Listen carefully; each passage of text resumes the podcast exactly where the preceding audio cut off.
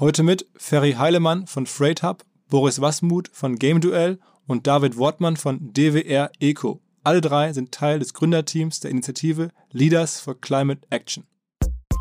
Wir wollen die deutsche Digitalwirtschaft äh, vereinen und, ähm, und gemeinsam auf die Politik einwirken, um der Politik zu signalisieren, hey, ähm, auch Leute aus der Wirtschaft, ja, in diesem Fall vielleicht primär aus der Digitalwirtschaft, wollen jetzt aktive und, äh, und sinnvolle Klimapolitik, ähm, nämlich einen, äh, einen Preis für CO2 und wir müssen da jetzt aktiv werden und können nicht mehr ewig rumreden. Herzlich willkommen beim OMR Podcast mit Philipp Westermeier. Weil die Kolleginnen und Kollegen von Instafo, also der Jobplattform für den Tech- und Sales-Bereich, von der ich hier schon häufiger berichtet habe, mittlerweile bei uns doch groß engagiert sind hier im Podcast. Ihr hört immer wieder hoffentlich von Instafo. Deswegen habe ich die Kollegen vor kurzem mal selber persönlich kennengelernt und war wirklich sehr angetan. Sie haben mir dazu erzählt, es gibt eine neue Finanzierungsrunde in die Firma. 10 Millionen werden da investiert. Das ganze Thema wird also immer relevanter. Daher nochmal hier mit Nachdruck der Hinweis. Wer Menschen sucht im Bereich Tech und Sales, denkt an Instafo. Die haben da scheinbar wirklich eine neue magische Soße gefunden, wo sie über ihre Plattform ein automatisiertes Matchmaking zwischen Arbeitnehmer und Arbeitgeber ermöglichen und das ist im direkten Marktvergleich dreimal effektiver, was die Quote von Bewerbung zu Einstellung angeht. Hilft natürlich auch, dass sie bereits über 100.000 passende Talentprofile auf der Plattform haben und dass man sehr, sehr schnell ins Gespräch kommt. Innerhalb von 48 Stunden bewerben sich die ersten Talente bei den Arbeitgebern oder man kann sogar als Arbeitgeber einer vorselektierten Gruppe an Talenten aktiv eine Nachricht schicken oder sie zum Chatten einladen, um sich noch schneller kennenzulernen und zu prüfen, könnte das passen. Also nicht nur ich und die Geldgeber offensichtlich glauben an Instafo, sondern auch mittlerweile über 1800 Firmen, darunter O2, RTL, HelloFresh, MyPoster, viele, viele weitere. Instafo ist auf OMR Reviews bestbewertet 4,8 Sterne in der Kategorie Recruiting Plattform. Firmen, die nun Instafo ausprobieren möchten, sehr gerne. Ihr spart außerdem 500 Euro auf die erste Besetzung, wenn ihr euch anmeldet über Instafo mit Doppel F instafo.com slash OMR. Zurück zum Podcast. Diese Woche ungewöhnlicher Podcast, drei Gäste und wir sprechen über Klimawandel. Warum ist das so? Ich ganz persönlich bin seit zwei, drei Jahren da zunehmend besorgt und mit beschäftigt, als die, seit die Sommer hier in Deutschland so heiß sind. Bisschen vielleicht der falsche Anlass, aber trotzdem, dann fängt man ja an, darüber nachzudenken und das jeden Tag sozusagen neu zu erleben. dann beobachtet man die Welt und denkt, okay, da muss irgendwas passieren, so kann es irgendwie nicht weitergehen. Die ganzen Medien sind auch voll davon.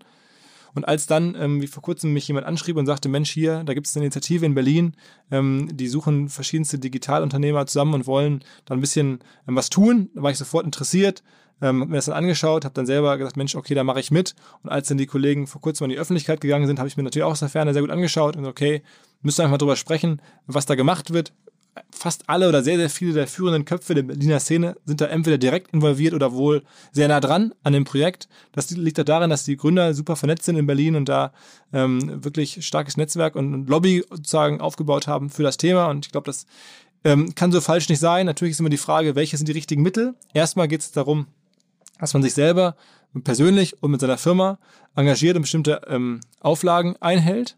Und dann hat man vielleicht eine höhere Glaubwürdigkeit und, und, Kraft, die verschiedenen Botschaften, die die Kollegen loswerden wollen, auf die Politik oder in die Politik abzusenden. Dabei geht es in dem Falle von den Leaders for Climate Action gar nicht so sehr um ganz eigene verrückte Thesen, sondern sie sagen eigentlich, wir wollen die ähm, Hinweise, ähm, die die Wirtschaftsweisen für die deutsche Politik erarbeitet haben, die wollen sie gerne umgesetzt wissen oder angegangen wissen.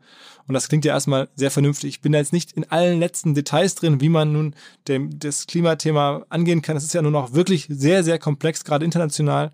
Aber ich finde, da sind jetzt Leute, die haben es einfach mal jetzt angefangen, die machen was, die engagieren sich, die sind in die Öffentlichkeit gegangen, die haben da äh, ein super Netzwerk, eine super äh, Truppe zusammengesucht, ihr werdet es gleich hören. Und äh, das wollte ich mir einfach mal näher anhören und ähm, fand, das ist sehr interessant gewesen und ähm, finde es einfach äh, sehr, sehr erfreulich und, und, und extrem unterstützenswert, wenn da Leute kommen und sagen, okay, wir tun jetzt mehr als nur irgendwie abends beim Grillen darüber nachdenken, ob wir mehr Fleisch essen sollten oder nicht, ähm, sondern die machen was und haben da sehr viel Zeit dran investiert und gehen da mit ihrem Namen und ihrem ganzen Ener Energie neben dem Job raus und ähm, ja, also ihr werdet es gleich hören. Der Ferry Heilemann hat im Hauptjob schon mal vorab ein Daily Deal gegründet, an, an Google verkauft, hat den äh, Freight Hub, was glaube ich so 200 Mitarbeiter sind, wird er auch gleich erzählen.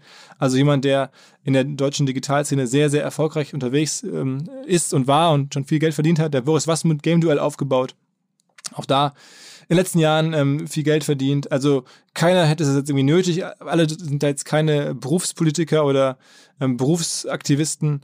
Ähm, der David Wortmann möglicherweise noch am allerersten, aber auch das nicht, sondern er ist halt an einer, ähm, ist schon seit längerem in dem Themengebiet unterwegs, ähm, in der Politik oder in der Beratung. Ihr werdet das gleich alles hören. Dahinter stehen noch viele andere Personen. Ihr könnt sie auf der Website einfach mal nachschauen. Ähm, Leaders for Climate Action gibt es eine kleine Website.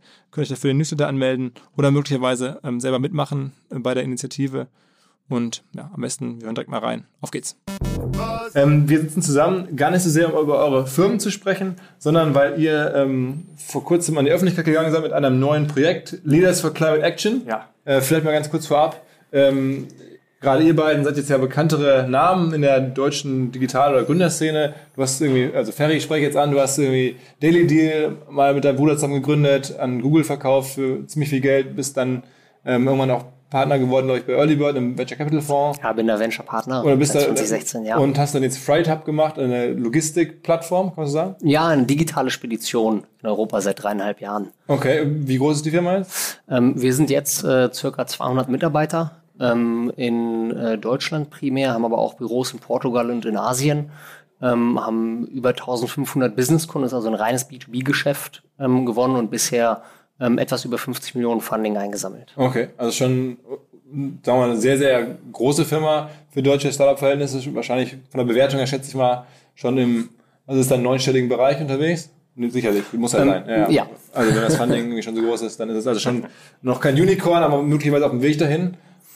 Oder? Äh, auf, also ich sag mal, wir wachsen auf jeden Fall zügig und ein Markt, also der Markt, in dem wir uns bewegen, ist gigantisch groß. Wir sprechen über 600 Milliarden äh, Dollar jährlich, der auch noch äh, weiter wächst. Und äh, die Player, die in diesem Markt äh, aktiv sind, ähm, es gibt sehr, sehr viele. Äh, allerdings sind die relativ verhaftet in der Vergangenheit. Ähm, das heißt, sie haben einen sehr niedrigen Grad an Digitalisierung und das war genau die Opportunity, die wir in dem Markt gesehen haben 2015 und warum wir die Firma dann Anfang 2016 gegründet haben. Um es mal ganz einfach zu sagen in einem Satz, man kann bei euch äh, Speditionen buchen, finden. Ma, ma, man, nein, wir sind selbst digitale Speditionen. Das heißt, wir sind äh, Single Face to the Customer und wir arbeiten wiederum mit Partnern zusammen, mit Ocean Carriern, mit Truckern und so weiter, um Ware, das heißt Paletten und Container ähm, von A nach B global zu bewegen für Businesskunden. Okay, was heißt, ihr habt selber keine. Ähm, Wir haben keine Assets. Ähm, äh, wir sind komplett asset, äh, asset free. Äh, wir haben nur unsere Laptops und unsere Köpfe. Ja. also das berühmte Asset-Light-Modell, was ja gerade in vielen äh, Sektoren gut funktioniert, macht ihr jetzt für den B2B-Bereich Logistik. Genau, korrekt. Wobei das ähm, in der, in der B2B-Logistik jetzt nicht untypisch ist. Also ähm, äh, die meisten Freight Forwarder, also Speditionen, sind asset light und vermitteln eben. Nur das Problem ist, historisch hat das funktioniert über Fax, über Telefon, wenn man Glück hat, über E-Mail und wir machen es über eine ähm, Plattform, die wir äh, proprietär entwickelt haben, äh, die schlussendlich den gesamten Prozess für den Kunden effizienter, transparenter und auch äh, zuverlässiger macht. Okay, also so viel ähm, sozusagen zum Hauptberuf. Ähm, Boris, äh, Game Duell ist schon 15 Jahre, hast du gesagt, irgendwie äh, am Start, oder gibt es schon 15 Jahre. Was macht die Firma genau? GameDeal ist eine, ein Entwickler von, von traditionellen Karten- und Brettspielen. Also wir sind der Spezialist für, für Spiele wie zum Beispiel wie Skat, Romme, Mau Mau, Doppelkopf oder aber auch international, wie in, in Spanisch ist das äh, nationale Kartenspiel ist Mousse, heißt das. Oder in Frankreich ist Belot. Da sind wir der größte Anbieter von, äh, von Belot-Spielen auf unserer App, aber auch von der Belot-Spiel äh, auf der Plattform als auch auf der App. Also wir haben Belot.com ist sozusagen die Brand in Frankreich und wir bieten das auch in England und in äh, USA unsere Plattform an. Also haben durchaus auch einen international Footprint. Und das Modell ist Und- aber, Menschen spielen da gegen, also um Geld zu gewinnen, oder? Nee, also die Motivation ist, ist äh, von Spielen, von Spielern ist meistens zu spielen erstmal. Ne? Und auf unserer Webplattform kann man mit kleinen Eintrittsgeldern spielen und bei den Apps ist einfach normal Virtual Currency.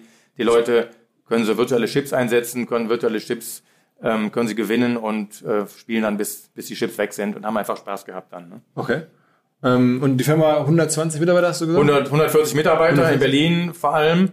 Und kleines Office noch in San Francisco, aber der, der, die meiste Entwicklung oder Entwicklung wird aus Deutschland aus betrieben und wird dann halt auch mit vielen internationalen Mitarbeitern, äh, Customer Service und so weiter in den ganzen Ländern gemacht. Aber okay, auch lange Jahre, glaube ich, sehr oder bis heute sehr profitables Geschäft. Ja, ja, also das Coole ist, wir, wir haben damals im Jahr 2003, als wir das gegründet haben, haben wir geguckt, was gibt's denn sozusagen als Direct Monetization Models, also direkte Business Models, nicht über Werbung. Und das war damals Werbung, wollte kein Mensch machen und da haben wir gesagt, wir wollen einen Marktplatz machen, ein direktes Business Model und irgendwie so äh, Consumer Facing und haben uns dann für, haben wir so geguckt, was man da machen könnte und diese Spieleplattform dachten wir, das könnte funktionieren. Ähm, und wir waren nach neun Monaten schon damals profitabel. Das war, war nicht schlecht, natürlich, und sind seitdem auch profitabel und wachsen das Geschäft langsam so. Okay, sagen wir Umsatzgröße? So um die 20 Millionen. 20 Millionen, okay. Und äh, das Geld kommt dann aber von Menschen, die mitspielen am Ende, ne? Genau, genau. Es ist mittlerweile ein bisschen Werbung, aber es ist nicht so doll. Ne? Okay, aber es ist, okay. Und dann, ähm, David, du hast schon eine längere Karriere, sagen wir mal, im, im politischen, ökologischen Bereich. Erzähl mal ein bisschen deinen Background. Also Ökologie hat mich eigentlich schon immer interessiert. Was mich eigentlich immer genervt hat an diesem ganzen Ökologie-Thema, dass es häufig zu ökig immer war. Und ich habe immer wieder versucht, Lösungen zu finden, die aus der Wirtschaft kommen, also die wirklich auch Produkte auslösen, die sauber sind, ähm, Rahmenbedingungen zu schaffen, für Unternehmen sozusagen mit sauberen Produkten auf den Markt zu kommen, damit am Ende der Konsument dann auch dann die beste Entscheidung aufwählen kann. Insofern habe ich äh, angefangen erst in der Politik, habe lange Jahre im Deutschen Bundestag gearbeitet. Da haben wir viele Gesetze erarbeitet, um Unternehmen anzureizen, ähm, Solarenergie zu produzieren, Windkraftanlagen zu produzieren. Da haben wir damals dieses sogenannte Erneuerbare Energiengesetz geschaffen, was wirklich einen weltweiten Boom mit, mit ausgelöst hat im Bereich der erneuerbaren Energien.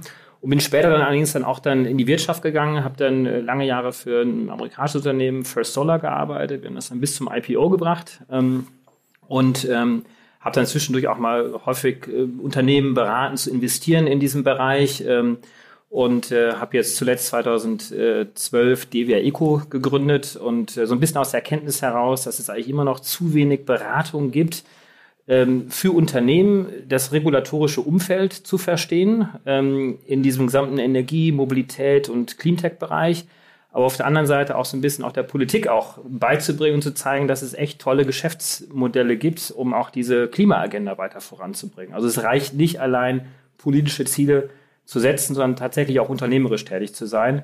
Und aus dieser Motivation heraus sind wir inzwischen auch selber dabei, in Startups zu investieren, unterstützen vor allen Dingen auch ähm, ja, Akteure in diesem Umfeld. Und deswegen war das auch eine glückliche Fügung, dass wir hier auch zusammengekommen sind, weil wir gesagt haben, man muss auch raus aus dieser, ich sage jetzt mal, Cleantech und grünen Bubble, die es da ja schon durchaus gibt. Das ist ja auch toll, dass es da viele Unternehmen inzwischen gibt, aber umso ähm, interessanter ist es eigentlich, dass auch mehr und mehr Unternehmen, die jetzt erstmal nicht verdächtig sind, ja, wie eine Game Duell, äh, aus dem Spielebereich kommen, die erstmal nicht verdächtig sind, sich um den Klimaschutz zu kümmern, dass sie sagen, wir wollen was machen. Und so haben wir uns da irgendwie zusammengefunden und da können wir ja gleich vielleicht noch ein bisschen drüber quatschen. Vielleicht dass man zu verstehen, wie geht sowas los? Weil ich, ja, ich glaube, viele sich latent mit dem Gefühl ähm, rumtragen, Mensch, da ist irgendwas nicht ganz in Ordnung. Man kriegt das jetzt auch überall in Social Media, in, in, in klassischen Medien mit äh, und, und ist, die Welt ist nicht mehr so richtig in Ordnung.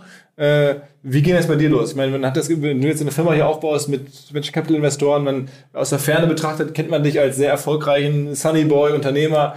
Wie kam bei dir der Schritt jetzt zu sagen, okay, ähm, ich beschäftige mich mit solchen Themen. Ja, also ähm, bei mir war es so, dass ich vor fünf Jahren im Grunde angefangen habe, äh, mal ein bisschen mehr über das Thema Klimawandel etc., CO2, andere Treibhausgase zu lesen, einfach mal eine Wikipedia-Artikel durchgelesen und ähm, äh, und startete dann im Grunde mit einer New Year's Resolution, die hieß kein ähm, äh, kein Fleisch mehr. Ja. Ähm, habe dann im Grunde meine Ernährung umgestellt, habe mich weiter informiert und habe angefangen ähm, zu verstehen, wie groß und wie krass eigentlich dieses, ähm, dieses Problem ist. Und habe dann sukzessive im Grunde erst im privaten Bereich, ja, das heißt, ähm, mein Energieverbrauch, mein Stromprovider und so weiter äh, angefangen umzustellen, mein Konsumverhalten geändert, äh, bis hin äh, jetzt mittlerweile auch sehr stark zu meinem Reiseverhalten. Also ich äh, fliege privat praktisch noch einmal im Jahr ähm, äh, in die USA, weil meine Frau, die Familie meiner Frau dort lebt. Ähm, äh, bin aber sonst mittlerweile habe ich das alles schon sehr stark eingeschränkt, um den eigenen Footprint wirklich radikal zu, zu reduzieren. Und äh, das hat sich im Grunde sukzessive äh, entwickelt, dass ich das auch mehr nicht nur in den Freundeskreis, in die Familie übertragen habe, sondern eben auch mit auf das, auf das Geschäft mittlerweile. Das heißt, Freight Hub zum Beispiel, wir sind seit ähm, Gründung der Firma ähm, klimaneutral. Das heißt nicht, dass wir keinen CO2-Ausstoß haben oder nicht, sage ich mal, äh, nichts ausstoßen, das ist, äh, ist es nicht. Aber wir haben alles optimiert, was wir optimieren können. Ähm, äh, again, vom Stromprovider über LED-Beleuchtung, über äh, bestimmte Reiserichtlinien, zum Beispiel keine Inlandsflüge, über recyceltes Papier beim Drucken und so weiter. Wir sind da sehr ähm, äh, einfach aufmerksam, was wir tun, wie wir handeln, wie wir konsumieren. Und alles, was wir nicht vermeiden können, ähm, äh, offsetten wir. Das heißt, das wird kompensiert über zertifizierte ähm, äh, Projekte, an die wir im Grunde Geld spenden, um, um diese Kompensation zu schaffen. Ist denn die Firma schon profitabel?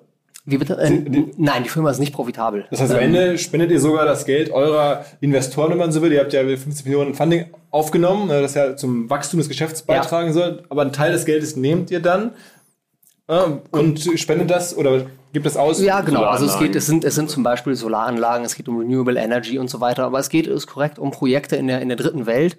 Und, und ja, Teile unserer Investorengelder äh, spenden wir, um äh, eben auch einen Beitrag, sag ich mal, für die gesamte Gesellschaft zu leisten. Also es ist als Unternehmer natürlich immer leicht zu sagen, ich kann mir das gerade nicht leisten, das geht nicht. Ähm, und ähm, äh, ja, und mein, ich habe gerade andere Probleme. Aber ultimativ ist, ist mein Gedanke, dass dieses Problem oder das Thema Klimawandel, ähm, es wird Prio 1 werden bei jedem. Es ist nur die Frage, wann realisieren es die Leute. Okay. Und was war bei dir der Auslöser? Du hast jetzt gerade einen Wikipedia-Artikel mal gelesen. Das klingt jetzt ja so harmlos. Also gab es eine Person, irgendeinen Moment oder irgendein äh, Gespräch oder? Nee, um, um ehrlich zu sein, war es wirklich so, also sich so sukzessive über die Zeit im Grunde bei mir wirklich aufgebaut durch Eigenliteratur, äh, durch dann Netzwerk, was ich aufgebaut habe. Ähm, einfach angefangen, Leute zu treffen, die in dem Bereich äh, äh aktiv sind und es hat, sage ich mal, meine, äh, meine Aufmerksamkeit immer stärker gebunden. Und jetzt auch, wenn dann Investoren mitbekommen, da wird Geld für sowas äh, gespendet oder off, offsettet, wie man sagt, ähm, das finden die okay? Ähm, das sind, äh, das, ich sag mal, das Gute oder das Positive ist, das sind keine gigantischen Summen. Ja, also wenn man jetzt mal überschlagsweise für eine Digitalfirma überlegt, okay, was, was wird da so produziert, landet man äh, pro Kopf circa bei drei, vier, vielleicht fünf Tonnen CO2 im Jahr. Ja? Kostet dann und, eine, und eine Tonne äh, zu off zu setten kostet circa 25 Euro. Ähm, das heißt, man landet irgendwo bei 100, ja, vielleicht sind es 150 Euro pro Mitarbeiter pro Jahr. Das heißt, das sind wirklich keine gigantischen Summen, über die wir äh, sprechen wenn man den Rest ein bisschen optimiert hat, womit man schon wirklich auch einen Impact äh, generieren kann. Okay, und nochmal für alle, die das mit dem Offsetten, ich habe jetzt ja gerade versucht, ein bisschen zu erklären, was wird da genau gemacht? Ähm, es gibt verschiedene Organisationen, zum Beispiel Climate Partner ähm, oder auch Atmosphäre, ähm, äh, die schon seit vielen, seit 10, 15 Jahren aktiv sind und die Projekte ähm, äh, ins Leben gerufen haben, wie zum Beispiel in Afrika ähm, wird sehr viel ähm, noch gekocht auf offenem Feuer. Das heißt, da wird einfach ein kleiner Feuerplatz gemacht, Holz angezündet und dann steht da, steht da irgendwie ein Topf drauf.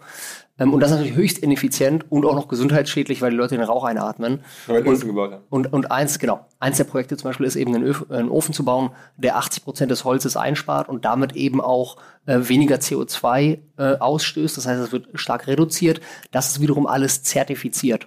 Okay. Ähm, und, äh, und wichtig dabei ist eben auch das Thema Zusätzlichkeit. Das heißt, wenn einer sowieso gerade Windkraftrad äh, baut, ja, äh, dann äh, wäre das nicht, würde das nicht äh, so einem Projekt entsprechen, sondern es muss diese Finanzierung, die dort gegeben wird von diesen Organisationen, muss zusätzliches CO2 vermeiden oder, äh, oder reduzieren. Und sag mal eine Größenordnung, also was am Ende zahlt dann eine Firma jetzt? Du hast ja gerade ein bisschen schon andersweise gerechnet. Was zahlt ihr? Äh, äh, ja, wir sind, ähm, äh, wie gesagt, im Moment oder jetzt in diesem Jahr, wir wachsen natürlich stark, äh, sind wir etwas über 200 äh, Leute. Das heißt, man spricht über einen ganz niedrigen fünfstelligen Betrag. Okay. okay.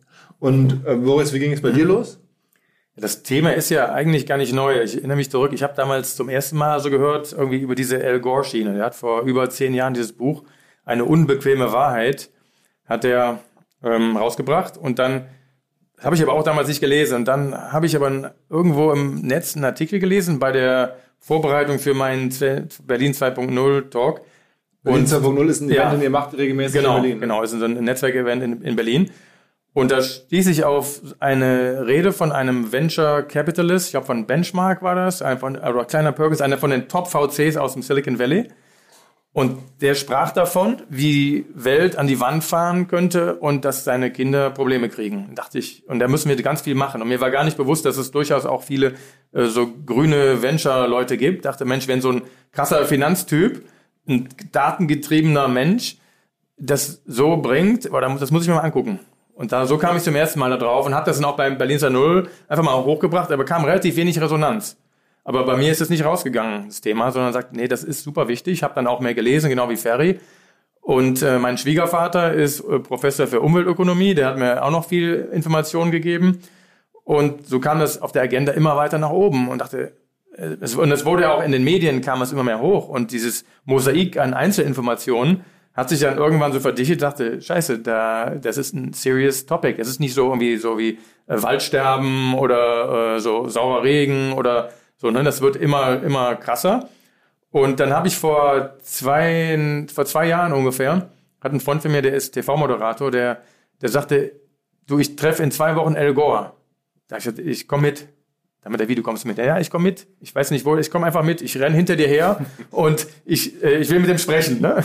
Und der sagte, alles klar, machen wir. Und dann haben wir uns im Adlon da getroffen und dann kam so ein TV-Team nach dem anderen, kam da irgendwie dran und alle hatten so zwei, drei, vier Minuten.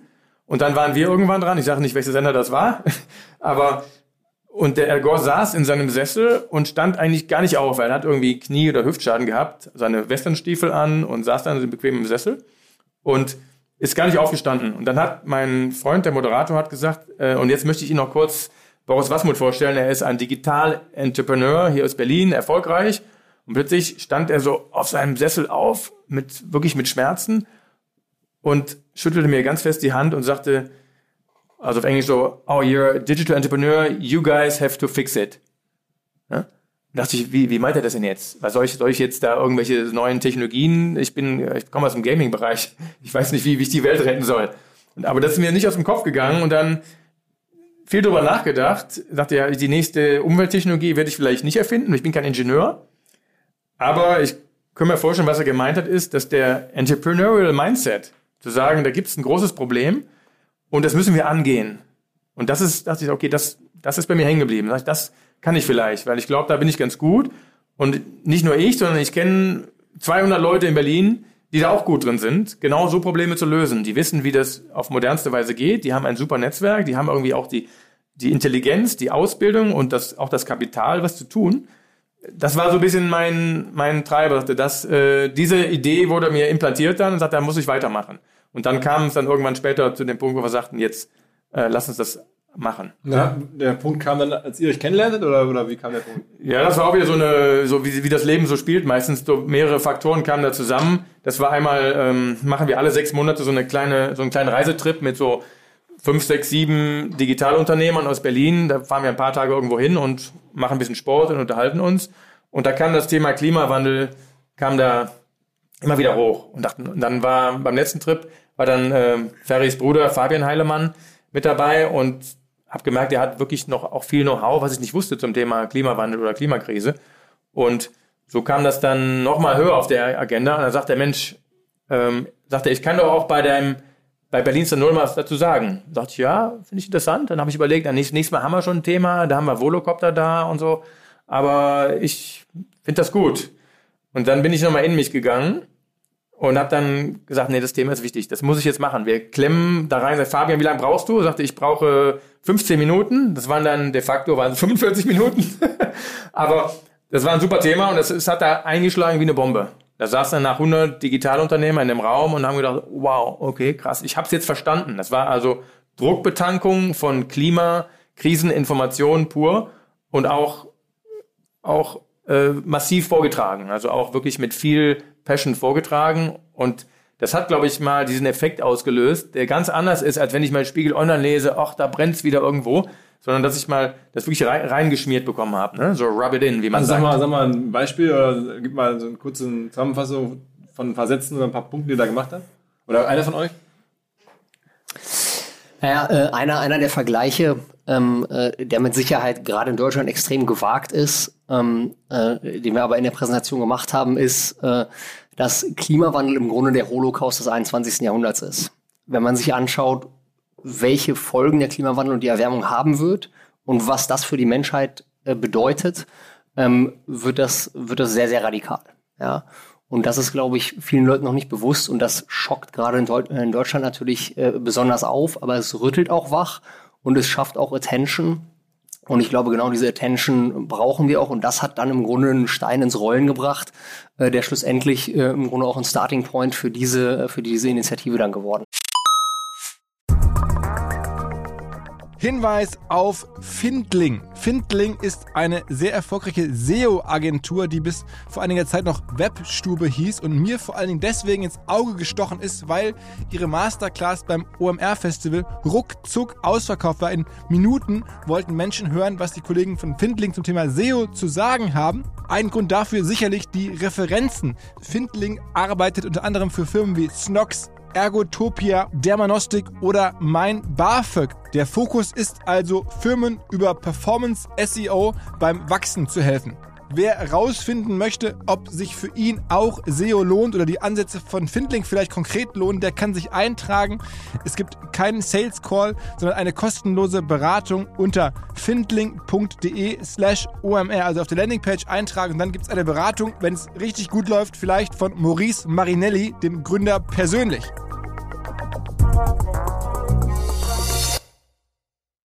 Zurück zum Podcast. Und dann habt ihr David sozusagen mit dazugeholt als Experten, als jemand, der noch tiefer verwurzelt ist in dem Bereich? Oder wie kam das zustande? Ähm, ja, vielleicht gab noch so, das war der eine Moment, war diese Reise, dann Berlin 2.0 und dann kurz vorher noch hatte ich den, in Osterurlaub hatte ich äh, den Alexander getroffen. Und den kenne ich auch schon seit mittlerweile, ich glaube seit, äh, sie kommen ja auch aus Köln wie ich, kenne ihn seit knapp 20 Jahren und schätze ihn auch sehr. Und schätze auch seine, seine Intelligenz, seine Erfahrungen sehr. Und dann wollte ich ihn so ein bisschen herausfordern, weil ich überlegt habe, was, wie kriegen wir Impact in das Thema? Und jemand wie Alex zum Beispiel hat sehr viel Impact. Und habe ich ihn einfach mal ganz offen gefragt, sag mal, Alex, so, was denkst du denn über den, über dieses Klimathema, über den Klimawandel? Und er hat dann sehr präzise geantwortet und das deckte sich eins zu eins in meiner Meinung. So, wir haben hier ein Marktversagen. Man muss da systematisch rangehen. Klar, man kann auch jetzt sagen, ich esse jetzt weniger Fleisch und das ist alles auch richtig. Aber der große Hebel, wenn man über Hebelwirkung spricht, über Impact, der ist eigentlich, indem wir das systematisch angehen. Man muss dieses Marktversagen reparieren, denn wir leben hier in der sozialen Marktwirtschaft zum Glück und wir haben ein System und idealerweise nutzen wir das System, um diese Kraft für was Neues zu schaffen und zerstören nicht ein altes System, bauen Neues auf. Das will, glaube ich, keiner. Und dann sagt ich, alles klar, Alex, äh, sehe ich genauso. Ja, was, was machen wir denn jetzt? Und dann sagt er, ja, äh, da müssen, müssen wir eigentlich was machen. So, ja, denke ich auch. Dann machen wir doch was. Und dann haben wir gesagt, ja, okay, äh, Handys raus, äh, mal drei, vier Leute kurz wirklich angechattet, WhatsApp. Du, wir sitzen hier gerade äh, und ich wusste ja hier von Ferry und Fabian und anderen. Ähm, dass die heiß auf das Thema sind. Und so ging das dann ruckzuck. Und bei Berlin 2.0 hatten wir, glaube ich, dann haben wir, das, haben wir die, die Leaders for Climate Action Initiative haben wir dann schon präsentiert. Dann hatten wir so knapp 30 Leute vielleicht. Und das kam dann direkt nach Fabians äh, radikaler äh, radikalen Vortrag. Kam so, hier übrigens ist die Initiative dazu. Hier ist die nicht die Lösung, aber wenn ihr jetzt mitmachen wollt, da ist die eine Tür und da ist die andere Tür. Und dann haben auch ganz viele Leute gesagt, so, ich bin dabei. Ich, und das Spannende war ja, ganz viele Leute wollen. Ne? Also die Resonanz und der Wille ist bei ganz vielen Leuten da, weil alle, wir lesen alle die Zeitung und sagen, Mensch, das ist ja eine verdammte Krise, aber warum macht denn hier keiner was? Ich will was machen, aber keiner weiß so richtig, was ich tun soll. Und da wollen wir den Leuten helfen. Weil die Leute, wie gesagt, die haben Hebel, die haben, die haben eine Menge Möglichkeiten und die wollen auch ihre Firmen CO2-neutral haben. Da gibt es ganz viele Beispiele von Chrono24, dem Stracke richte mich an, du, wir machen das sowieso, geil. Super, dass ich mir, also ganz, ganz viele. Was müssen Firmen und, tun, damit mitzumachen? Also wir haben jetzt erstmal, wir haben ja, das vielleicht kann's, ähm, kann der Ferry noch ein bisschen mehr sagen, das ist der Pledge, so nennen wir das. Also Pledge, die, das Versprechen, das Commitment, was Firmen und Unternehmer mitbringen müssen. Und da haben wir ein ziemlich dezidiertes System ausgearbeitet in der ersten Iterationsstufe. Und da ist, glaube ich, Ferry der ja. Super-Experte. Ja, also ähm, äh, unser Gedanke ist, hat im Grunde zwei Ebenen. Also einerseits, wir wollen die deutsche Digitalwirtschaft äh, vereinen und, ähm, und gemeinsam auf die Politik einwirken, um der Politik zu signalisieren, hey, ähm, auch Leute aus der Wirtschaft, ja, in diesem Fall vielleicht primär aus der Digitalwirtschaft, wollen jetzt aktive und, äh, und sinnvolle Klimapolitik, ähm, nämlich einen, äh, einen Preis für CO2 und wir müssen da jetzt aktiv werden und können nicht mehr ewig rumreden. Das als ein, als ein Aspekt. Das heißt einfach äh, weiteres Gewicht schaffen für, ähm, für sinnvolle Klimapolitik. Und zweitens diese Forderung aber auch unterstützen und backen mit eigener Action. Deswegen auch nicht Leaders for Climate, sondern Leaders for Climate Action. Ähm, und, und Teil dessen, dieser Aktion ist im Grunde der Green Pledge. Ja, also unser grünes Versprechen in Anführungszeichen, wo wir einmal auf der privaten Ebene sagen, hey, ähm, erstens, ich messe meinen Footprint, ja, ich reduziere mein Verhalten womöglich und äh, ich offsette alles, was ich nicht reduzieren kann, auf der privaten Ebene einerseits. Und Unternehmen, das ist jetzt ein bisschen komplexer, ja, gerade auch bei großen Unternehmen oder die vielleicht auch börsennotiert sind, ein paar tausend Mitarbeiter haben, da kann man nicht von heute auf morgen mal einen Schalter umlegen, selbst wenn man vielleicht CEO ist. Und da haben wir ein Drei-Stufen-Modell äh, entwickelt, wie wir auch die Unternehmen an die Klimaneutralität heranführen können, durch Messen, durch Klimabeauftragte, durch Reduktionsmaßnahmen und, und schlussendlich eben auch mit durchs, durchs Offsetten.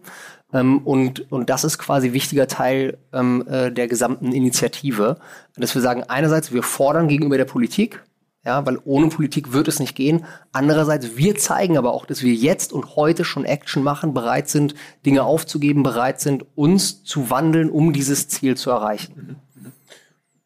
Also vielleicht, um jetzt mal reinzuspringen, auch wir haben ja nicht nur diesen Green Pledge, sondern wir haben auch natürlich Forderungen an die Politik, weil wir sagen, äh, das ist sehr gut und richtig und ich glaube, das ist auch relativ einmalig, dass es einen Teil der Industrie gibt, die sagen, wir machen so eine Art Selbstverpflichtung oder machen schon mal auf den Weg und wollen nicht nur warten auf die Politik. Aber wir sagen auch ganz deutlich, da müssen sich die Rahmenbedingungen ändern, weil natürlich kann nicht jeder Einzelne. Was, was ist die tun. Kernforderung? Die Kernforderung ist der ähm, angesprochene CO2-Preis. Also wir wollen letztendlich, dass äh, überall dort, wo es eine CO2-Emission gibt, das gibt es im Transport, im Wärmesektor, in der Industrie, also überall dort, wo eigentlich fossile Energien zum Einsatz kommen, dass das bepreist wird, dass da eine Steuer drauf kommt. Und zwar eine direkte Bepreisung auch, damit A, der Anreiz entsteht, weniger von dieser Energiequelle zu nutzen und auf der anderen Seite natürlich die erneuerbaren Energien wettbewerbsfähig zu machen. Also solche Energieformen, die dann CO2-frei sind. Also wenn ich zum Beispiel zu Hause äh, jetzt die Wahl habe, ich äh, muss mir jetzt irgendwie eine neue Heizung einbauen, dann habe ich die Wahl entweder auf eine äh, Heizölheizung wiederzusetzen oder vielleicht sogar auch eine Gasheizung zu setzen. Oder ich habe die Wahl, auf eine Wärmepumpe zu setzen, die mit Ökostrom läuft oder eine Solarthermieanlage ähm, oder eine Geothermieanlage beispielsweise. So, und wenn ich dann den CO2-Preis habe, dann macht er natürlich mein, mein Heizöl teurer, aber dafür natürlich im Vergleich dann die erneuerbare Energienquelle auch günstiger. Und äh, das wollen wir, also die Kernforderung ist da, wir wollen einen CO2-Preis. Wir haben uns da auch sehr viel wissenschaftlich auch nochmal extern beraten lassen. Wir haben einen wissenschaftlichen Beirat, der auch durch sehr unterschiedliche Wissenschaftler bestückt ist. Und äh, wir haben uns dann schlussendlich dann gesagt, wir kommen jetzt nicht mit einem, mit einer eigenen Zahl um die Ecke, ähm, sondern wir werden das äh, kommunikativ nach außen unterstützen, was der Rat der Wirtschaftsreisen, äh, Entschuldigung, der Rat der Wirtschaftsweisen gesagt hat, nämlich 50 Euro die Tonne und zwar ab sofort, ab sofort, also letztendlich ab Januar 2020 und dann steigern nach oben bis 130 Euro die Tonne, damit sozusagen jetzt über die zehn Jahre bis 2030 auch genügend Anpassungsmaßnahmen auch da sind, ähm, wenn allerdings festgestellt wird, dass der Preis nicht hoch genug ist, das heißt also keine Lenkungswirksamkeit da ist, dann muss das natürlich das weiter angepasst werden. Dann muss dieser Preis auch äh, höher okay. werden. Offensichtliche logische erste Nachfrage, wirst du kennen, ist, das trifft ja eher vor allen Dingen die, die nicht so viel Geld haben, die dann für Reisen oder für jede Art von Energie noch mehr bezahlen müssen und die hier am Tisch, denen es eh schon ganz gut geht, denen kann es erstmal egal sein, weil das Geld ausreichend da ist, oder?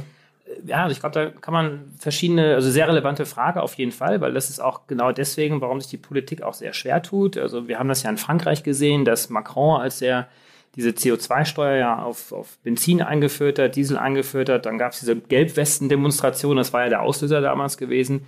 Das ist sicherlich auch einer der Gründe, warum die Bundesregierung dann nach wie vor immer sehr scheu auch ist, etwas zu tun.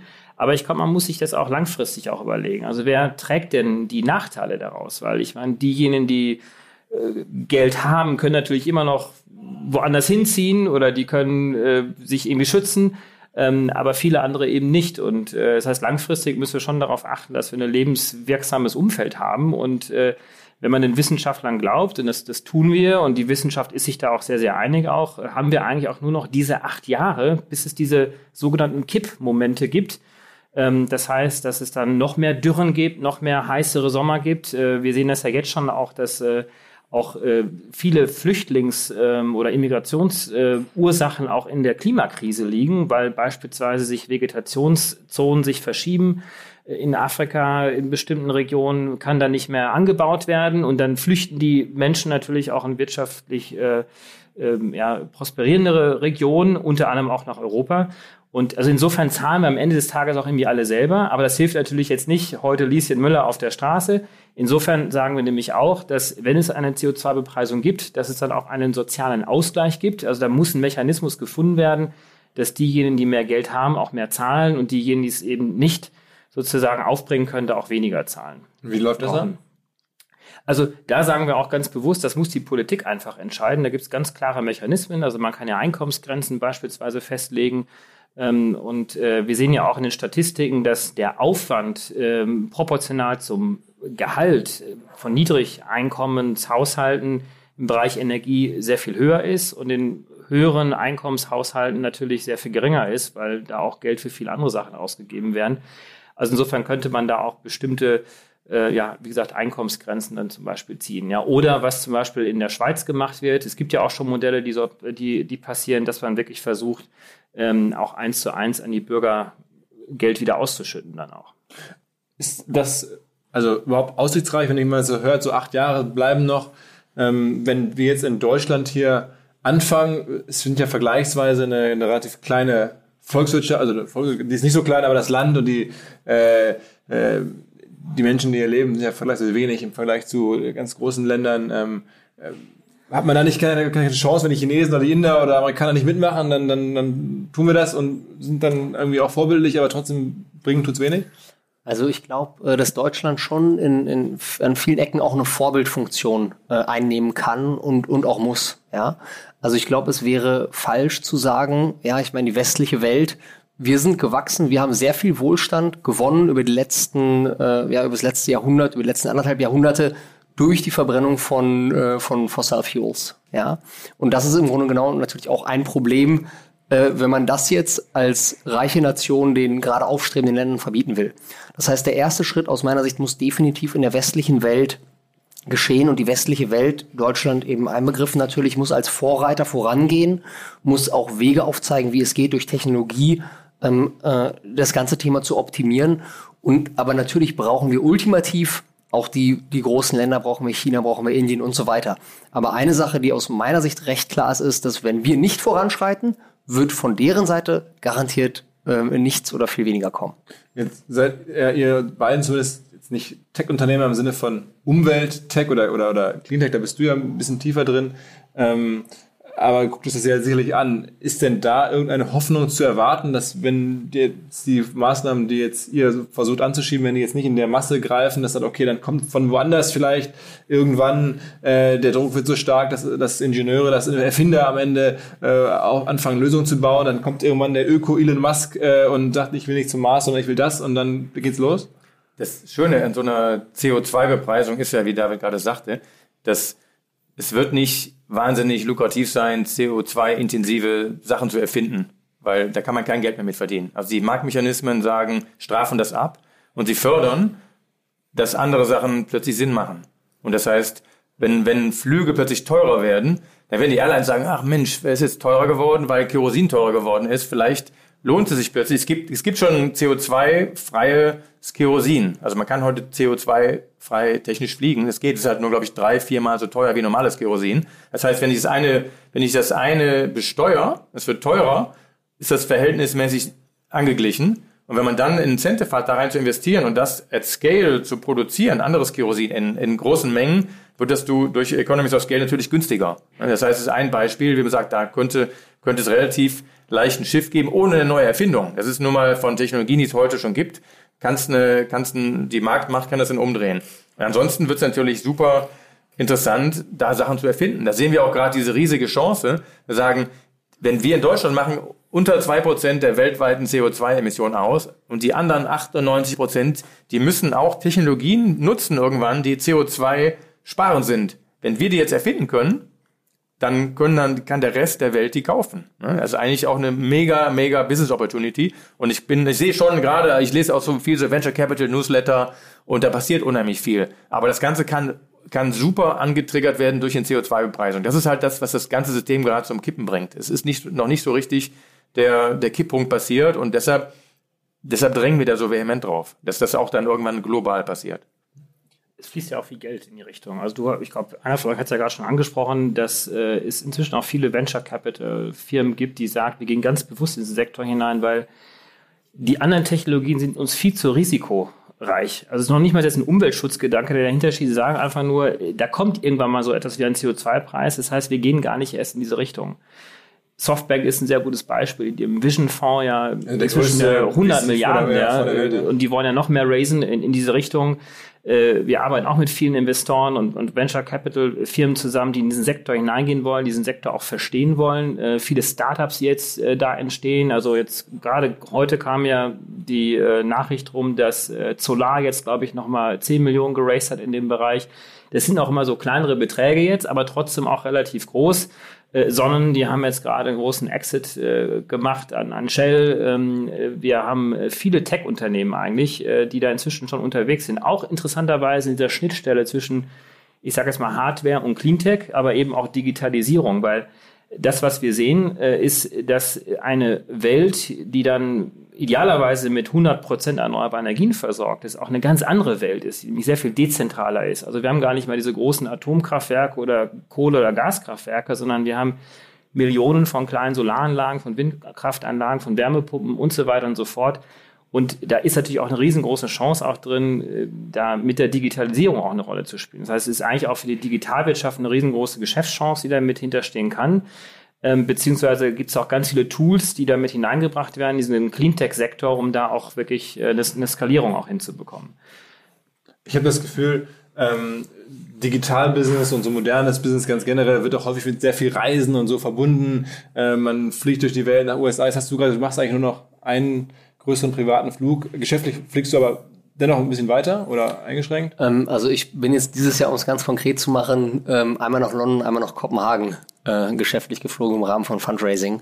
Und glaubst du, dass das, oder ich meine, dein Umfeld ist ja wahrscheinlich ganz anders. Also die Menschen, denen du viel zu tun hast, die fliegen ja wahrscheinlich viel, viel mehr und ähm, zum Teil irgendwie mal für ein Wochenende nach irgendwo hin und so. Äh, merkst du, dass das von dir beeinflusst wird, dass das ein Umdenken, ist das schon so ein bisschen Avantgarde oder ist das noch so sehr fremd allen? Ähm, also ich sag mal, dieses Mobilität einschränken oder zu sagen, ich fliege jetzt nicht wohin, ist halt schon, ist schon ein harter Eingriff. Da gebe ich schon wirklich Lifestyle echt auf, gerade wenn ich es mir spielerisch leisten kann oder könnte. Ja. Und ähm, äh, was ich merke, ist, dass Leute auf jeden Fall anfangen, intensiver drüber nachzudenken und es sehr viele in meinem Freundeskreis, Bekanntenkreis jetzt mindestens die Pflicht fühlen, quasi ihre Flüge zu offsetten. Ja, ja auch wenn sie sie vielleicht noch nicht komplett äh, äh aufgeben. Und ähm, ich glaube, ein, äh, ein gutes Mantra, was man da eben verfolgen kann, ist äh, less for longer. Das heißt, man kann noch fliegen, ja. Niemand wird jetzt seinen Urlaub von heute auf morgen aufgeben. Ähm, aber eben bitte nicht zum Weekend-Shopping äh, nach New York äh, für, für Christmas oder so, äh, zwei Tage hin und wieder zurück. Mhm. Ne? Sondern weniger, dann aber länger bleiben, hat man eh einen größeren Genuss.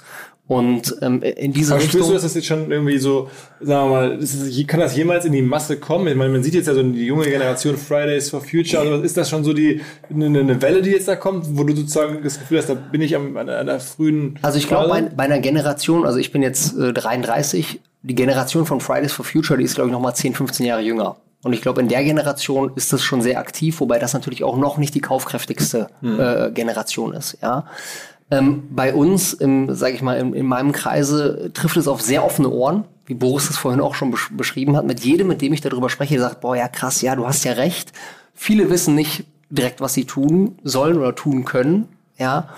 Und, ähm, äh, und bei einigen ist es dann auch so, okay, sie können quasi der Sache nicht widerstehen und der Lifestyle gewinnt. Mhm. Ja.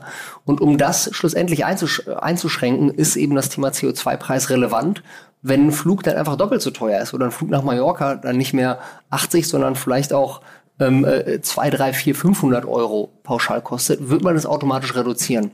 Und ich glaube, man kann festhalten, dass wir gerade in der westlichen Welt, wir leben faktisch aktuell einfach krass über unseren Verhältnissen. Wir leben über den Verhältnissen, was die Erde hergeben kann an Ressourcen. Es ist begrenzt, ja. Und ähm, äh, das soll jetzt nicht heißen, dass wir gerade auf dem Peak der Zivilisation forever sind, aber das bedeutet, dass wir jetzt erstmal einen Schritt zurück machen müssen, bis wir Technologien entwickelt haben, die es uns dann wieder erlauben, einen, einen Lifestyle, der vielleicht noch deutlich besser ist als der, den es heute, den, den man quasi heute ermöglichen kann, auch in einer, in einer nachhaltigen Art und Weise leben kann. Aber mit der, mit dem, mit der aktuellen Energieträgern, die wir nutzen, ist es nicht nachhaltig und bringt es uns in ein Riesenproblem wir haben auf unserer Homepage äh, leadersforclimateaction.com haben wir auch eine Vision 35 formuliert, weil bei uns war es ganz wichtig, auch aufzuzeigen, dass das Ganze eben auch nicht nur als Bürde dargestellt wird, nach dem Motto, du kannst nicht mehr fliegen, sondern wir haben einfach mal so ein paar Teaser gesetzt, wie das Leben eigentlich auch, auch schöner auch sein kann. Ja, und ich meine, das erleben wir auch heute ja, ja auch. Also wir, naja, wenn man das Mobilitätsverhalten einfach mal anschaut. Ich meine, es gab ja die Generation wahrscheinlich noch so ein bisschen, vielleicht sind wir doch Teil, so ein bisschen Teil der Generation, aber auch ein bisschen älter, für den war halt das ein Auto ein Statussymbol gewesen. Und das ist heute einfach nicht mehr der Fall. Ich meine, Auto ist einfach sau anstrengend. Du musst diesen blöde Parkplätze suchen. Äh, und wie cooler ist es, einfach den Scooter auszuleihen und dann irgendwie mit dem Uber oder mit dem Lift äh, durch die Stadt zu fahren. Hier in in, in Hamburg habt ihr ja auch diese, diese Shared Services, wie, äh, der Bergkönig hier in Berlin und Moises, Moja, genau. Und das sind ja echt richtig tolle Sachen, die auch zur Lebensqualität dazu beitragen, ja. Und, äh, oder dass man zum Beispiel auch Reisen anders definiert, ja. Also wenn man von Berlin nach München fliegt, ist man jetzt vermeintlich schneller unterwegs. Aber diesen ganzen Stress, den ich habe, ja, mit Einchecken und warten und du sitzt so auf diesem kleinen Sessel Ist das und, nicht und so auch ein bisschen ein Thema für, für eine Elite? Also ich habe das Gefühl, manchmal, wenn ich in einem Flieger bin, jetzt Ryanair nach Mallorca, war ich mal kurz mal reingeraten, da fliegen dann Leute, die sich da total darauf freuen, einmal im Jahr irgendwie Urlaub und die haben auch wirklich andere Sorgen als jetzt diese ganzen Klimadebatten. Die müssen halt sehen, dass sie ähm, ihren Tagesalltag bewerkstelligen, teilweise mit Kindern, mit ähm, wenig Gehalt irgendwie klarkommen zum Teil. Äh, ist, erreicht man die so? Also sehr gute, relevante Frage, aber jetzt schauen wir uns mal die Generation unserer Eltern einfach mal an. Ich meine, die sind nicht alle immer schnell nach Mallorca gejettet und haben da Urlaub gemacht, ja, weil es da gab es damals noch nicht die Billigflieger. Mhm. Ja. Und, ähm, und die haben ja auch Urlaub gemacht, die haben ja auch ein cooles Leben gehabt. Also ich glaube, es ist wahrscheinlich auch so eine Frage des Mindsets auch ein Stück weit. Relevante Frage, absolut, aber ich glaube, äh, wir müssen einfach diesen Weg gehen, weil wir haben gar keine andere Chance, weil sonst fackeln wir diesen Planeten einfach ab und haben jetzt vielleicht noch ein bisschen Party ein paar Jahre, aber dann ist es vorbei. Unser neuer Partner Metricool hilft euch dabei, Social Media Accounts leichter zu verwalten und den gesamten Social Media Arbeitsalltag, den man so hat, zu verbessern. Also man kann zum Beispiel Content im Voraus planen, man kann alle Nachrichten aus einer Inbox weg beantworten, man kann alle seine Anzeigenkampagnen managen, man kann Reports erstellen in wenigen Minuten, vieles, vieles mehr und je nachdem in welcher Kategorie oder welchem Plan man sich bei Metricool die Software einkauft, kann man noch weitere Features, wenn man sie denn braucht, hinzunehmen oder halt weglassen. Firmen wie der FC Barcelona, KFC oder Adidas nutzen Metricool und ihr könnt es kennenlernen unter Metricool, ein Wort, Metri und dann cool, wie halt cool mit Doppel-O.com slash de und mit dem Gutscheincode OMR 2024 gibt es für die ersten 30 Tage gratis den Plan eurer Wahl. Man kann übrigens auch immer im kostenlosen Plan bleiben, wenn man nicht upgraden möchte. Alle Infos metricool.com slash de. Metri mit i, cool.com, ein Wort slash de. Zurück zum Podcast. Aber aus, aus Marketing-Sicht, ich meine, ist ja Marketing-Podcast ein bisschen auch zwei Fragen. Also die erste ist natürlich so ein bisschen der Vorwurf, den ich ja schon ein bisschen versucht habe durchscheinen zu lassen, den man auch leicht Hollywood-prominenten Stars machen kann, die sagen, äh, hier, ich mache hier Charity oder ich will irgendwie saubere Meere oder sonst was und fliegen da mit dem Jet zur Yacht und so. Und dann denkt man sich, okay, das ist doch irgendwie alles äh, so ein bisschen hypocritical. Ähm, äh, seid ihr sozusagen safe? Ich habe ja gerade schon euer eigenes Verhalten ein bisschen beschrieben. Also äh, das klingt jetzt ja so, als wenn ihr da safe seid, aber trotzdem ähm, ist das, äh, wenn jetzt da so eine Gruppe von Leuten sich engagiert, kann man, also wie kriegt man diesen Vorwurf aus der Welt, dass das jetzt die reichen Digitalleute sind, die jetzt auf einmal äh, dann eine neue Welle starten wollen? und sich ein bisschen vielleicht sogar reinwaschen wollen. Ich, ich glaube, äh, wir sind auch nicht perfekt. Ne? Und wir versuchen da besser zu werden. Und wir versuchen auch, Leute mitzunehmen, die dann auch andere Leute wieder mitnehmen. Ähm, das ist, glaube ich, ein, ein wichtiger Faktor. Und die Frage ist aber auch, muss sich jeder alles leisten können, um glücklich zu sein? Muss, muss ich zum Junggesellenabschied ohne Hotelübernachtung nach Mallorca am Samstagmorgen hin und am Sonntagabend zurück und dann saufen oder kann ich das nicht auch in Deutschland machen? Wenn ich weiß, was für einen Schaden das produziert. Mhm. Also ist ein bisschen eine philosophische Frage vielleicht, aber brauche ich das alles, um glücklich zu sein? Ne? Und, äh, und war da früher auch so, als ich Kind war, sind manche Leute sind dann halt nach New York geflogen. Ja, das konnte ich halt nicht. Aber waren die dann so viel glücklicher? Also ich weiß nicht, ob ich, ich war nie neidisch auf die Leute, die mehr hatten.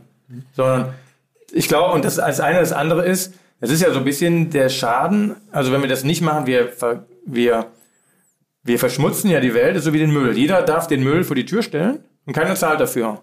Das sagen wir auch nicht, oh, das ist bin ich aber doof, so, oder nur, nur die Reichen irgendwie so sagen. Das, jeder sollte doch für seine Kosten aufkommen. Für den Schaden, den ich produziere, muss ich doch irgendwie zahlen. Das ist doch irgendwie so ein bisschen so ein Agreement, was wir haben in der Gesellschaft. Ich kann ja auch nicht einfach meinen Müll hinschmeißen. Sagt einer auch, das ist nicht in Ordnung, dass du das machst. Und wenn ich viel Müll produziere, sollte ich dafür auch viel zahlen. Wenn ich wenig Müll produziere, zahle ich für weniger. Mhm. Und wenn ich ganz arm bin, sollten das die, die, die sozial, die Reicheren sollten das mitbezahlen. Deshalb auch, David, dass du eben meinst, diese Geld-Zurück-Garantie so als Marketing-Claim ist ein Teil dieser CO2-Steuer, weil man sonst wird man das auch nicht dem normalen Bürger verkaufen können. Die sagen, alles wird teurer, finde ich scheiße. So, bin ich dagegen.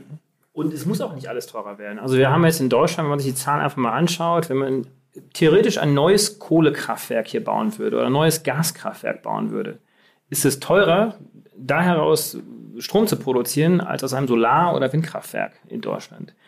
Ähm, was wir aktuell noch vergleichen, sind die längst schon abgeschriebenen Kraftwerke, die seit 20, 30 Jahren da stehen. Die machen es natürlich aktuell noch ein bisschen billig, deswegen braucht man für die auch diese CO2-Bepreisung. Das heißt, es muss auch nicht alles teurer werden, sondern im Gegenteil, es wird über die Zeit auch günstiger.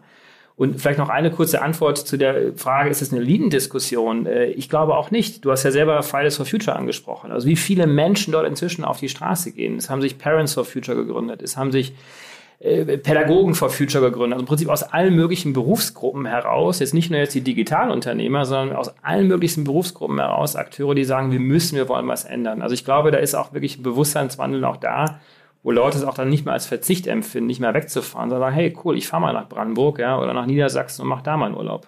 Wählt ihr alle drei grün? Ich glaube, äh, wählen ist ein Wahlgeheimnis nach wie vor noch. Ich habe nur gefragt, wir, wählen, was wir wählen die Partei, wir wählen die Partei, die am nächsten äh, sagt, wir werden jetzt hier die Klimakrise anpacken. Eine, also kann ich für mich jetzt zumindest sagen. Also für die anderen weiß ich es jetzt nicht. Damit ich dann, okay, also, dann eine andere Frage. Ähm, ihr habt jetzt eine, eine Pressekonferenz zugemacht oder ist also Leaders for Climate Change, da, da sind dann aufgetreten neben euch ähm, auch einige prominente Figuren aus der aus der deutschen Digitalszene, Niklas Ösberg von mhm. also Chef von von äh, Delivery Hero, ähm, Daniel Kraus, Gründer von von Flixbus, verschiedene andere, das gerade schon äh, Alex Samba, viele Leute, die dabei sind. Ähm, aber fehlt dem Ganzen nicht vielleicht generell, nicht nur bei euch, sondern auch noch eine Figur auf, auf globaler Ebene, die sowas noch mehr pushen kann? Also ich bin immer überrascht, dass jetzt irgendwie so Greta, so die Person zu sein scheint, ein, recht junges Mädchen, ähm, die dem ganzen Gesicht gibt, die auch offensichtlich da viele Jugendliche äh, mit auf die Straße bringt und so. Ähm, fehlt da der, der Elon Musk, der im Marketing ja die großen Hebel äh, bedienen könnte? Also ich meine, wir sind schlussendlich diese Initiative, wir haben alle quasi noch eine Hauptbeschäftigung und haben im Grunde äh, haben das jetzt über die letzten Monate auf die Beine gestellt haben, glaube ich, für das, was wir machen konnten, schon wirklich viel erreicht und viele Leute ähm, äh, wirklich da, da vereinen können. Ähm, und aktuell, aus meiner Perspektive, ist das wirklich erst der Anfang. Also im Grunde die, äh, die Pressekonferenz, die wir jetzt gemacht haben, wo wir jetzt in die Öffentlichkeit gegangen sind, äh, das ist jetzt eigentlich der Starting Point ähm, äh, für eine Bewegung, die sich vielleicht am Anfang auf die, auf die Digitalwirtschaft äh, fokussiert, aber sich dann vielleicht auch öffnet für, äh, für andere Kreise und am Anfang vielleicht auf Deutschland sich fokussiert, aber eben auch dann natürlich äh, international äh, geht und diverse der Unternehmen äh, die das unterstützen, sind natürlich auch sehr international aufgestellt. Ja. Aber, aber man sieht generell, es, es gibt diese eine Person nicht. Es gibt ja Al Gore ist ja schon sozusagen für dich so jemand gewesen und der das, diese Botschaft hatte, aber der ist jetzt ja auch, sagen wir mal, schon in einem Alter, wo der nicht mehr jeden Tag auf der Bühne stehen kann oder, oder Info, bei Instagram auf, die, auf, die, auf die Trommel haut. Ähm, wen gibt's denn da? Also ich weiß gar nicht, ob wir das brauchen. Sagen wir so, es geht ja um Impact. Und das ist eigentlich das Coole auch jetzt bei der Zusammenarbeit. Wir arbeiten wie ein Startup. Wir haben sehr lean, agile Prozesse und wir sind alle sehr, mit sehr viel Energie dabei, auch wenn wir noch Hauptjobs haben, aber das geht alles über WhatsApp-Gruppen und wir iterieren gerade. Wir merken, so eine Person würde uns Impact geben, ja, dann lass mal mit den Leuten sprechen. Es gibt ja genug Leute. Aber ich glaube, für die Phase jetzt und die nächste Phase würde mich das wundern. Wenn wir rausfinden, das ist so, würden wir uns auch dafür einsetzen, dass da jemand herkommt. Wie viel Prozent eurer Arbeitszeit geht jetzt aktuell rein? So Größenordnung? Wahrscheinlich jetzt in den letzten paar Tagen mehr als 50 Prozent wahrscheinlich, ich weiß es nicht, oder 30 Prozent, ähm, aber... Du kannst dann leicht sagen, du hast keine, keine, du hast auch noch Investoren. Ja, ja, Investoren, ich sag mal nichts dazu. Nein, das ist so, so es ist ja, sag mal, Gameware war von Anfang an mit der Intention zu sagen, das finde ich ist auch wichtig, dass jede Company ist, sie sind auch Teil der Gesellschaft. Äh, ein guter Bürger zu sein, auch eine Firma muss ein guter Bürger sein. Und wir stehen als Firma dahinter und wir haben schon so ein Green Team seit wahrscheinlich knapp 15 Jahren. Deshalb wird das auch mit, voll mitgetragen. Und vieles passiert natürlich auch nach der Arbeitszeit. Ne? Also ich glaube, mehr, mehr meine Familie leidet da gerade runter als, als mein Job.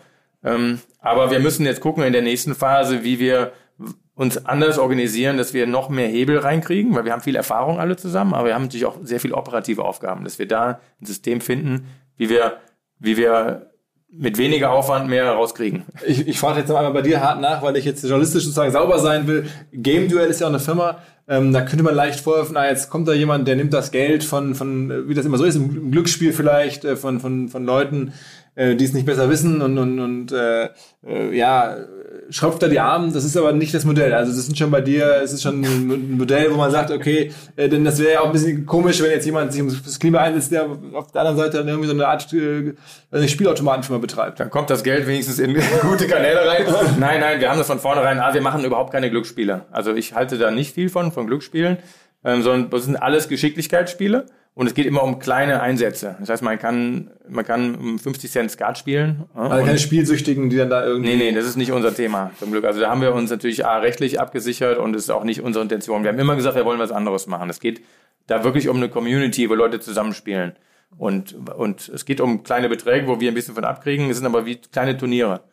Und das ist sozusagen, was wir machen. Und, die, und die, der Spirit der Firma war immer, dass wir da was Gutes tun wollen. Ne? Also insgesamt als mhm. Firma, wir engagieren uns, wir spenden regelmäßig. Das war von vornherein, wurde das von keinem in Zweifel gezogen. Okay. Und auch, auch das Thema Mitarbeiterkultur, das kann ja nicht, weißt du, ich finde, eine Firma muss auch konsistent sein. Das heißt, das ist nicht nur, wir machen Green, sondern wir machen auch, wir versuchen, äh, auch innerhalb der Firma gute Büros zu haben und, und, und. Also der sehr viel zu tun. Okay, zum Abschluss, wenn jetzt jemand hier zuhört und ich hoffe, der eine oder andere hört zu, oder ich nee, gehe davon aus, ähm, was kann man tun, äh, wenn man sagt, okay, das hat mich irgendwie hier inspiriert, was die drei hier erzählt haben, ähm, wie kann man damit machen oder abseits natürlich kann man eigene Maßnahmen schon einleiten, wie du es ja gerade auch ein bisschen bei dir beschrieben hast, ähm, sich selbst äh, sein Verhalten umstellen, aber gibt es auch was Konkretes, was ihr euch wünschen würdet? Ja, also generell ähm, rufen wir alle äh, Unternehmer aus Deutschland auf, uns auch äh, zu folgen oder mitzumachen, selbst Teil der, äh, der Initiative also, zu also werden. Pledge zu werden, das heißt, man kann euch eine Mail schreiben, man sich auf der Webseite ähm, registrieren und dann ist man auch, ist das eine Art Siegel oder, oder ist man einfach dabei und dann ist die, der Impact stärker auf die Politik oder wie ist das? Ähm, äh, korrekt. Also je mehr Gesichter, Namen und auch am Ende irgendwo Mitarbeiteranzahl hinter den Unternehmern wir vereinen können, desto größer, desto größeren Druck können wir natürlich auch auf die Politik mhm. ähm, äh, aufbauen und äh, so und aber natürlich eben gleichzeitig vereint mit dem eigenen Impact, den wir generieren wollen. Das heißt am besten, also Boss? Also, also ich finde, der, das ist super, wenn man vorangeht und auch wie Ferry gerade sagte, auch ein Role Model ist, finde ich super wichtig. Aber ich glaube, der, und ich glaube, der größte Hebel ist, dass wir verstehen, dass eine CO2-Bepreisung gut für uns alle ist und dass man das versteht, sich damit mal auseinandersetzt, sich informiert und das an Leute weiterträgt, die sagen, oh, ich find's blöd, da wird vielleicht was teurer oder so. Ja, vielleicht wird's aber gar nicht teurer. Wir müssen hier den Planeten retten. Und dass man versteht, warum das wichtig ist, dass wir die Marktmechanismen für was Gutes nutzen können. Und das ist der größte Hebel, den wir haben, ist eine, eine effektive, lenkungswirksame CO2-Bepreisung zu fordern und dann zu kriegen sehr bald. Alles klar. David, das noch Ja, ich möchte gerne den äh, Green Pledge nochmal hervorheben. Also man kann wirklich auf unsere Homepage nochmal gehen. Da sind ganz konkrete Maßnahmen drin, die jeder Unternehmer relativ einfach, einfach eigentlich umsetzen kann. Also einen Klimaschutzbeauftragten zu benennen, einfach mal zu tracken, wie viel CO2 emitiere ich eigentlich. Da haben wir Maßnahmen aufgeschrieben. man kann uns jederzeit auch kontaktieren, auch mit neuen Ideen. Äh, also insofern kann man auch sehr konkret selber was machen. Also das leadersforclimateaction.com. Äh, wir werden es auch in den Shownotes verlinken, zum Artikel irgendwie drunter verlinken. Alles klar, Männer, ich sag mal, stellvertretend hoffentlich für viele Hörer, ähm, vielen Dank für das Engagement und hier für die Zeit. Wir werden das äh, weiter verfolgen und auch für uns äh, sicherlich äh, schauen, dass wir das bei uns integrieren. Ähm, ein Thema, das mich auch persönlich schon eine Weile ja, umtreibt. Du bist ja auch dabei, ne? Ich bin auch dabei. Ich, ich, ich, ich wollte gerade sagen, marketingtechnisch äh, kannst du uns ja, ein bisschen pushen. Ja, ja, du bist ja auch liefern. ja, das ist korrekt. Also äh, ich bin da, also schon seit, wir jetzt den äh, Podcast gemacht haben, äh, zahlen wir auch unsere, was offsetten wir bei, bei OMR auch unsere ähm, Klimaschulden, wenn man das möchte. Das äh, ist schon eine Weile so. Ähm, aber wir haben eigentlich bislang die Strategie gehabt, das gar nicht so sehr nach vorne zu stellen. Ähm, jetzt äh, ist vielleicht doch der Moment, auch sowas zu sagen. Also ich bin da jetzt ein bisschen zurückhaltend, aber das machen wir und ich bin auch persönlich mit der Firma ähm, Teil des, des Pledge, vollkommen richtig. Insofern, ähm, ja, äh, sind wir, sitzen wir da im Boot und ähm, hoffen, dass da jetzt sich noch einige anschließen. Cool. Danke, Männer. Vielen Dank. Jo. Danke. Ciao. Ciao. spannende neue Anlagemöglichkeit, von der ich vorher so noch nicht gehört hatte. Und zwar unser Partner Liquid, eine der führenden deutschen Vermögensverwaltungen. Fünfmal in Folge zu Deutschlands Top-Vermögensverwalter gewählt worden. Moderne Vermögensverwaltung auf Family Office-Niveau heißt es, aber sie bieten das halt auch jetzt immer mehr der Breite an. Also man muss nicht unbedingt sehr reich sein, um in die Sachen investieren zu können, die erfahrungsgemäß wirklich Spaß machen. Dazu zählt unter anderem auch Private Equity, eine Anlageklasse, die in den letzten 20 Jahren, in 16 Jahren, den Aktienmarkt global outperformed hat. Also Private Equity sehr lukrativ für die, die damit investieren können, aber kann halt nicht jeder. Bis eben jetzt, wo Liquid es möglich macht, sogar, und das ist das Neue, mit einem Sparplan, wie man das von klassischen Börsenanlagen kennt, mitzumischen.